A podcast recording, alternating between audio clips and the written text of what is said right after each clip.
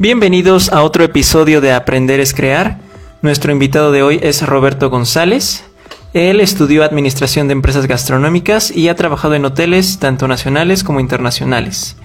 Vamos a platicar sobre su experiencia en el mundo de la gastronomía y sobre su pasión por la cocina mexicana. Bienvenido Roberto, cuéntanos un poco eh, más sobre lo que has estado haciendo últimamente. Hola, ¿qué tal? Nada, pues buenas tardes, gracias por la invitación. Pues básicamente lo que hacemos en este momento es el crear y desarrollar proyectos que vinculen un poco más la gastronomía mexicana con, con las personas, tomando como base esta, esta cocina tradicional que se está perdiendo con el paso de los años, intentando rescatar lo más que se pueda de, de ella, ¿no? Toda esta magia que por así, por así decirlo es, es la, la gastronomía mexicana, sus raíces, sus bases, sus fundamentos. Genial, vamos a platicar más a detalle en unos minutos sobre eso. ¿Y cómo fue que te comenzó a interesar la cocina? Cuéntanos, ¿cómo empezó? Todo empezó yo creo que desde muy niño, desde que yo veía a mis abuelas cocinar, a mi mamá y en las reuniones y a mí siempre me llamó la atención esto, ¿no? Después de terminar la prepa, eh, eh, ingresé a la escuela, a la universidad, estudié administración de empresas gastronómicas y pues siempre fue, fue el, lo que yo quería hacer, ¿no? Todo lo que, lo que desde pequeño soñaba. Entro a la escuela y resulta que en el tercer semestre de, de la carrera nos mandan a, a, prácticas profesionales. En las prácticas profesionales, mis primeras prácticas fueron en, en Grupo Vidanta, en Mayan Palas y fue mi primer acercamiento a la cocina como tal, directamente. Antes había tenido pues, pequeños eventos, ¿no? Familiares, taquizas o algunos banquetitos que organizas, pero mi acercamiento directo fue en el tercer semestre de la universidad, que fue donde conocí lo que en verdad era la, la, la carrera, ¿no? Durante todo este tiempo siempre pensé que la gastronomía mexicana era lo que a mí más me gustaba. Yo veía a personas interesadas en cocina italiana, cocina francesa, las bases de cocina asiática, hindú, no sé y yo decía, no, a mí lo que me gusta es la, co la cocina mexicana, esto que, que siempre nos, nos, nos, recuerda a casa, ¿no? Un poco. ¿Y cambia mucho en la parte práctica, ya como tal, eh, una cocina profesional a lo que te enseñan a la escuela? Sí, pues la verdad sí es muy, muy diferente cuando entras a estudiar, cuando no tienes una idea de lo que es, a cuando ya te, te enfrentas al ámbito profesional. Es difícil porque en la escuela, pues quieras que no, pues estás medio consentido, ¿no? Te enseñan, te van guiando, ahora sí que de la mano.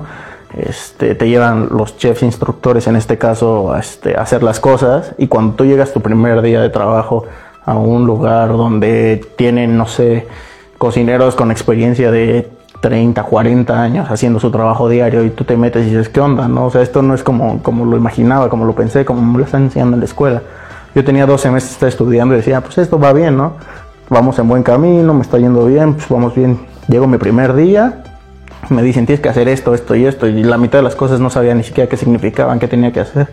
Entonces es un, un golpe duro para quien está en este ámbito el empezar. Sí, me imagino que es algo complicado y bueno, he escuchado que de pronto es eh, la gente es muy celosa con su trabajo, eh, se ponen el pie entre ellos. Eh, ¿Esto es cierto? ¿En tu experiencia qué pasó? Es difícil porque pues creo que es como en todos lados, ¿no? Encuentras personas que te apoyan y encuentras personas que en verdad te quieren meter el pie. A mí me tocó en mis primeras prácticas que muchas personas si te quieren meter el pie porque pues eres estudiante, estás joven, tienes 16, 17 años, este, estás estudiando, vas a tener en un futuro una licenciatura y estas personas pues no, son personas que entraron a trabajar por necesidad llevan ahí trabajando mucho tiempo, entonces creen que vas a llegar a tirarles el puesto, ¿no? Vas por supuesto, es lo que muchas personas creen ahí. Y también hay gente que te apoya, ¿no? Yo llegando, pues me mandaron a, al área de los banquetes y en el área nada más éramos el encargado de la cocina fría y yo. Y una persona increíble a la cual aprecio mucho, sigo teniendo contacto con él, me enseñó mucho, me guió, me, me ayudaba cuando necesitaba algo que no sabía hacer así, me explicaba, me, siempre me tomó como, como mucho aprecio para, para enseñarme y, y, y, paciencia, ¿no? Porque a veces en las cocinas lo que menos hay es paciencia por el ritmo tan ajetreado que se tiene.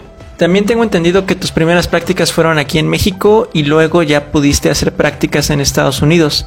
¿Qué diferencias encontraste? Eh, es mucha la diferencia, ¿sabes? En México desafortunadamente esta industria de la hospitalidad, como la llamamos, es a veces es muy mal pagada. Trabajas mucho por poco.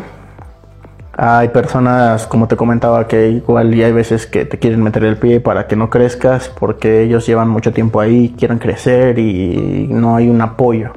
En cambio, cuando hice este, mis prácticas en Estados Unidos, fue muy diferente. Simplemente desde el hecho de que llegabas y te daban una remuneración económica, porque no es un salario como tal, es una remuneración, un apoyo, por así decirlo, de, para que puedas vivir, ¿no? O sea, vienes de otro país, vienes de aún igual hay mucha gente nunca había ido a, viajado al lugar donde esté, entonces te tienden la mano, te ayudan. Algunas personas te ayudan a conseguir, no sé, una casa para que vivas. Este, llegas y la mayoría de las personas te tienden la mano, te dicen bienvenido, qué bueno que vienes, a apoyarte. Este, pues básicamente es dos mundos completamente diferentes a como lo he vivido. Desafortunadamente creo que en México idealizamos mucho al extranjero también. A mí me pasaba mucho que llegaba a algún lugar a dar clases, este, no sé, un chef que venía de España, de Francia, y, ahí veías la, la sala, las conferencias llenas, ¿no? Y llegaba un chef mexicano que estaba creciendo muchísimo y así, y la mitad de la sala llena. Creo que la mente también es algo fundamental que, que se vive en la cocina. Si tú no estás a gusto, no vas a aguantar mucho tiempo y te vas a ir. Muchos restaurantes aquí en México tienen un ambiente muy pesado, Ah, las cocinas se hacen muy, muy difíciles de trabajar, a veces muchas personas de los encargados de las cocinas son personas muy difíciles de tratar, entonces no te duran más de un mes, mes y medio trabajando. Sí, es definitivamente la mentalidad es algo muy importante. Y hablando de eso, ¿qué chefs te han inspirado a ti? Cuando yo empecé en esto, me gustaba ver los programas estos de cable, que es Iron Chef, Hell's Kitchen, todo esto. Entonces me gustaba mucho Gordon Ramsay, siempre ha sido como pues yo creo que para todos los que nos dedicamos a esto, al menos uno de los muchos, ¿no? otra persona que mucho me marcó en el programa de Iron Chef fue Geoffrey, Geoffrey Zakarian. Sí, me gusta mucho eh, su estilo de cocina, que es como muy, se ve que él es muy tranquilo, aparte como que siempre le gusta mezclar la, este, la comida con un buen maridaje de bebidas, y es algo que a mí me encanta, por ejemplo, eh, la cuestión de la coctelería, el maridaje, todo eso. En cuanto a chefs mexicanos, yo creo que el chef Carlos Gaitán es un chef este, que creo que a sus 12 años se fue documentado a Estados Unidos, guerrerense él. Y empezó de la balosa y, fue el primer mexicano en tener una estrella Michelin en, en Chicago, un restaurante Mexic, entonces creo que también es una inspiración. Y ahorita también estás trabajando con una chef, me parece, la chef Colebrí Jiménez. Cuéntanos un poco qué estás haciendo con ella, cómo, cómo empezaste. Bueno, yo empecé con ella este, hace dos años ya empezábamos haciendo rutas gastronómicas. Ruta nosotros nos referimos a lo que es eh, un, cierto viaje, por así decirlo, con un itinerario planeado, previamente planeado, de diferentes actividades, depende de la, de la actividad que se vaya a hacer. Por ejemplo, en la ruta del mezcal en Oaxaca, es, no sé, tres días en Oaxaca, entonces nos vamos para el estado, Llegamos al estado, tenemos una comida de bienvenida, tenemos este, diferentes actividades recreativas en la tarde y al otro día comienzan las, actividades, ¿no?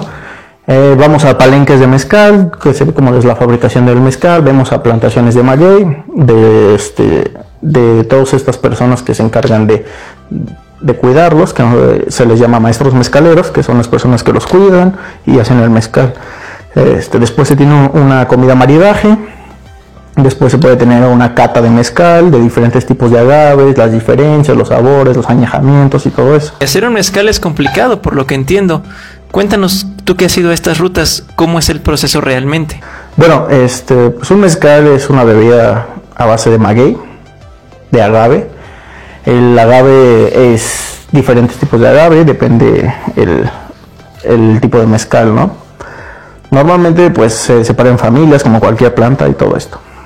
Eh, un agave para que te pueda hacer útil la piña, que es la que se utiliza para la fabricación mezcal. Mínimo, el que menos se lleva es un agave espadín, que así se le llama, que son entre 8 y 12 años de madurez.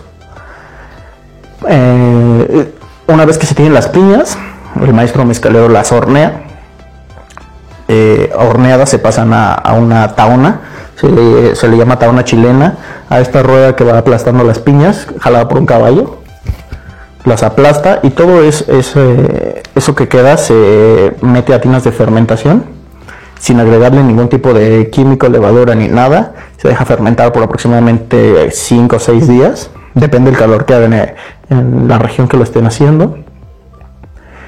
Una vez que se está, se retira y se pasa a alambiques, alambiques de cobre y se hace la destilación.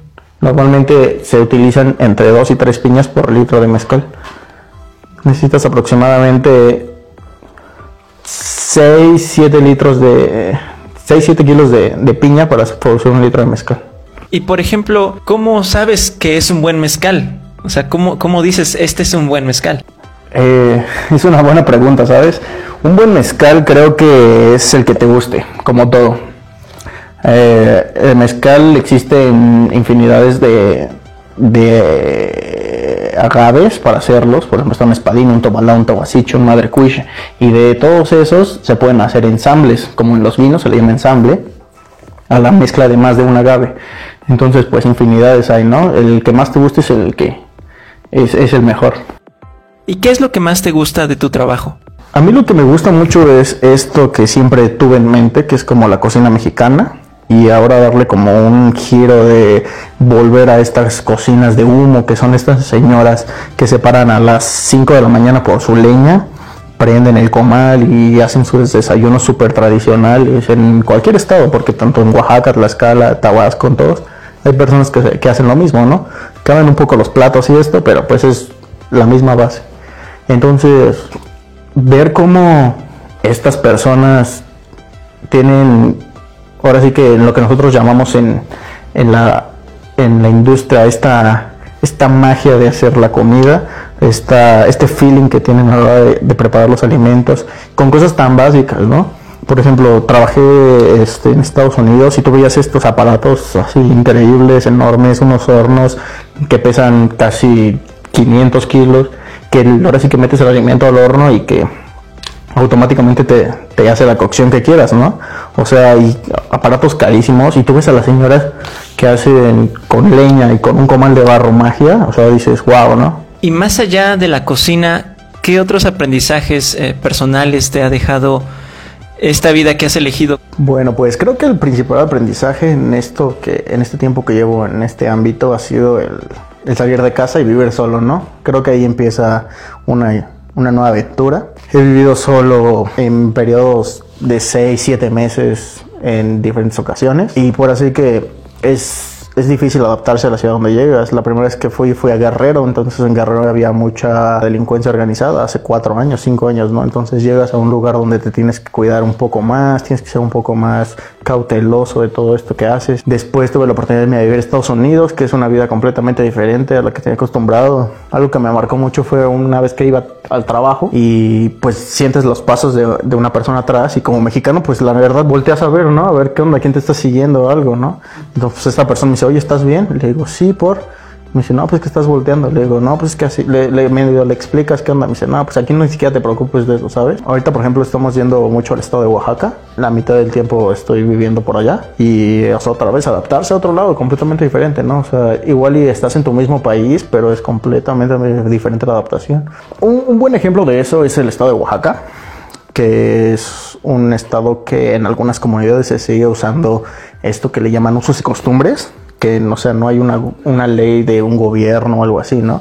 Entonces las personas este, viven por medio de mayor, mayordomías. El mayordomo es la persona que en ese momento es, por así decirlo, el alcalde del pueblo, ¿no? Esta persona es todopoderosa, es eh, la persona encargada de, de decir qué se hace, qué no se hace en su, en su año de mayordomía y, ¿cómo, decirlo? Es como mantener fuera un poco el gobierno que tenemos de sus tradiciones intocables, ¿no? O sea, a ellos no les importa quién sea el presidente, a ellos no les importa quién sea el presidente municipal, a ellos no les importa quién es el gobernador del estado. Ellos se van a seguir, seguir rigiendo por sus usos y costumbres y es, es, algo muy padre, ¿no? Que a nosotros como, como personas que buscamos un poco volver a incluir esto de la gastronomía nos ha, nos ha llamado mucho la atención. Por ejemplo, nos tocó ir a una comunidad que se llama Santa María Ixcatlán, que está a tres horas de la Mixteca. Entonces nos invita una persona, nos contacta y nos dice, ¿saben qué? Quiero que vengan a ver cómo hago mi mezcal, ¿no? Ya nos pusimos de acuerdo para la fecha, llegamos al, al, poblado y era un poblado de 600, 700 habitantes a lo mucho, eh, de las cuales como 5 personas no eran las únicas que habían salido del poblado en toda su vida. Una de ellas fue las personas que nos invitó porque fue el encargado del mezcal. Llegamos al poblado y había una fiesta la fiesta, la verdad no recuerdo de qué era, pero era una fiesta. Entonces tú veías como estas personas este, se juntaban a hacer sus, sus actividades para la fiesta, ¿no? Entonces, por una parte veías a los hombres actividades muy marcadas que de, hombres, que era, no sé, poner la carpa, poner las sillas, este, tal vez regar el terreno para que no se levantara la tierra, cortar la leña. Y por otra parte veías a las señoras o a las, a las jóvenes haciendo tortillas, haciendo la comida, ¿no? Pero toda la comunidad como junta. Entonces es algo que, que, dices, yo creo que si aquí vivieran de otra forma, de, con un estilo de gobierno o algo así, tal vez se perdería esta tradición, ¿no? ¿Y cómo funciona el sistema educativo en ese tipo de comunidades? O sea, eh, ¿estudia la gente? ¿No estudia? ¿Qué es lo que tuviste? Algo que también me marcó mucho ahí fue que nosotros preguntábamos qué onda, ¿no? O sea, y cuando estudian o qué onda. nos decían, no, aquí nomás llegamos hasta la telesecundaria. O sea, ni siquiera era una secundaria como tal, no era telesecundaria. Ya si alguien quería como medio sobresalir en, el, en la población, pues tenía que irse al estado a estudiar la, preparatoria o la universidad, lo que quisiera estudiar. ¿Y a la gente que vivía ahí en esa población, tú la veías feliz o cómo era... Sí, ¿cómo crees que es su mentalidad? Eh, ¿Cómo es su estilo de vida realmente? Pues se veían felices, sí, pero no sé si se podría como decir que lo estaban realmente, ¿no? O sea, no sé, es algo que han visto toda su vida, ¿no? Es como igual y una rutina que tienen, no sé cómo, cómo decirlo, es algo que por generaciones ha sido igual, pues ellos lo ven muy normal, ¿no? No lo cuestionan. No, no lo cuestionan, yo creo que están como muy... Ah, bueno, pues así me tocó vivir, pues órale, ¿no? Solo te digo, cinco o seis personas que habían salido de la comunidad. Nosotros conocimos nada más a la persona que nos invitó del mezcal y pues sí, o sea, sí nos decía, no, pues es que empieza con el con el famoso, pues me aburro aquí, ¿no? O sea, igual en el estado de Oaxaca, pues hay un poquito, en la capital, en Oaxaca, hay un poquito más de cosas que hacer, ¿no? En verdad, esta era una población muy pequeña en la que yo creo que había dos o tres lugares, por ejemplo, de internet, con un café internet, con dos computadoras, con internet lentísimo. Para hacer llamadas no hay señal, tienes que ir a una tienda a hacer llamadas, así como antes. Entonces, esta persona que nos contacta el mezcal, su vida es hacer mezcal y todo. Este, entonces está yendo y viniendo y sí nos contaba un poco sobre las diferencias que, que había, ¿no? O sea, creo que si él no hubiera salido de su comunidad, yo creo que sería una de las personas de ahí que, que seguiría porque él nos contaba que el mezcal que hacen es para las fiestas, es para consumo personal, para algunas actividades que tengan como, no sé, igual y todavía como trueques, entonces usan el mezcal para eso. Él fermenta sus, sus mezcales en cueros de res. La fermentación no es en madera, es en cueros de res. Entonces él, para obtener sus cueros de res de la comunidad, les tiene que dar a cambio ciertos litros de mezcal para la fiesta. Entonces la res que se está utilizando para la fiesta este, se usa en la comida y la piel se la dan a él y él les da como ese intercambio por el mezcal. En tu trabajo has tenido la oportunidad de convivir, en negociar, hacer negocios con personas cuyo estilo de vida y sostén de vida es el campo realmente. ¿Ves alguna problemática en particular con ellos? Eh, ¿Qué experiencias has tenido? Algo que hacemos nosotros también en, en la aventura gastronómica es mucho el darle su lugar a las personas del campo darles el lugar que se merecen por el trabajo que están haciendo. Desafortunadamente en México es muy mal pagado el, campo, la agricultura. Un día platicando en una plantación de cañas nos decían que les pagan a 3 pesos la tonelada de cañas, cuando en el súper te las están vendiendo en 25 pesos el kilo, ¿no? Ahorita en fechas decembrinas te las están dejando ir en 40 pesos el kilo, ¿no? Entonces, pues es algo que nosotros, eh, eh, parte de nuestra filosofía es el, respeto al campo, el aprovechamiento y el trato justo para, las personas que se dedican a esto. Me llama la atención que no, ustedes no nada más se dedican a vender comida, sino que realmente hacen toda una experiencia. Eh, ¿Le has preguntado alguna vez a la chef Colibrí Jiménez cómo empezó su sueño o cómo empezó realmente su negocio? La empresa fue independiente, fue el sueño de la chef cuando empezó. Ella dijo, ¿saben qué? Yo me quiero dedicar a, resaltar México a través de su gastronomía. Ella también estudió la licenciatura en gastronomía. Este, ella nos cuenta que ella agarró, agarró su pickup, vendió este, algunas cosas para conseguirla y a meterse a las comunidades. Ella tenía un socio antes y entre los dos iban a las comunidades, este, se metían a los poblados a investigar. Alguna otra persona que conocías del, del ámbito que, que, ibas conociendo a través de los años, pues te decía, no, pues sabes que aquí hacen esto, aquí hacen otro, ¿no? Pero sí fue así desde cero empezar. Roberto, ¿qué le dirías a una persona que quiere estudiar gastronomía? La primera es que no se dejen guiar por los realities, por los programas de televisión que salen. Es completamente otra vida diferente. Eh, tienes que estar dispuesto a sacrificar muchas cosas.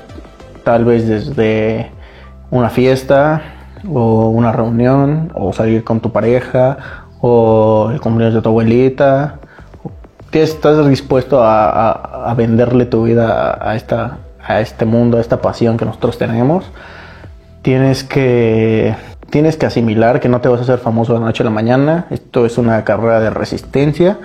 Si creen que es una carrerita hasta de 100 metros, pues ahora sí que dedíquense mejor a otra cosa. Esto es una carrera de resistencia. Tienes que llegar muy lejos este, y trabajar horas, horas. ¿Qué más podría recomendarles? Humildad. Creo que desafortunadamente en esta industria las personas que no son humildes eh, no, no trascienden, ¿sabes? Necesitas humildad para crecer, para aprender y para enseñar, porque en algún punto pues tienes que enseñar a las personas que van llegando.